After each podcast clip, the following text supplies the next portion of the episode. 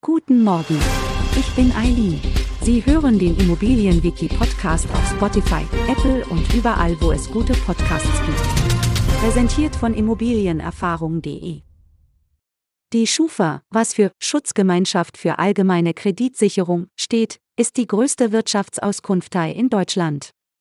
Als eine Gemeinschaftseinrichtung deutscher Kreditinstitute und kreditgebender Wirtschaftsunternehmen sammelt die Schufa Daten zur Kreditwürdigkeit von verschiedenen Akteuren im Wirtschaftsleben. Ihr Ziel ist es, Kreditnehmer vor übermäßiger Verschuldung zu schützen und gleichzeitig ihre Mitgliedsinstitute vor Verlusten im Kreditgeschäft zu bewahren. Die Schufa sammelt Informationen zur Kreditwürdigkeit von Personen und Unternehmen und erstellt daraus einen Bonitätsscore, auch bekannt als Schufa-Score.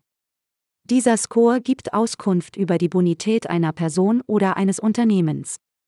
Jeder kann seine Schufa-Auskunft einsehen, um Informationen über seine eigene Bonität zu erhalten. Insbesondere bei der Immobilienfinanzierung fragen Banken und andere Kreditinstitute in der Regel nach einer Schufa-Auskunft des Kreditnehmers. Dadurch kann der Kreditgeber besser einschätzen, mit welcher Wahrscheinlichkeit der Kreditnehmer seinen Zahlungsverpflichtungen nachkommen wird. Bei einem Bonitätsscore von weniger als 96 Prozent kann es schwierig sein, eine Immobilienfinanzierung zu erhalten. Es ist wichtig zu beachten, dass die Schufa nicht nur negative Informationen sammelt, sondern auch positive Zahlungshistorien berücksichtigt. Eine gute Bonität, die durch einen positiven Schufa-Score bestätigt wird, kann sich daher positiv auf die Kreditwürdigkeit und die Konditionen einer Immobilienfinanzierung auswirken.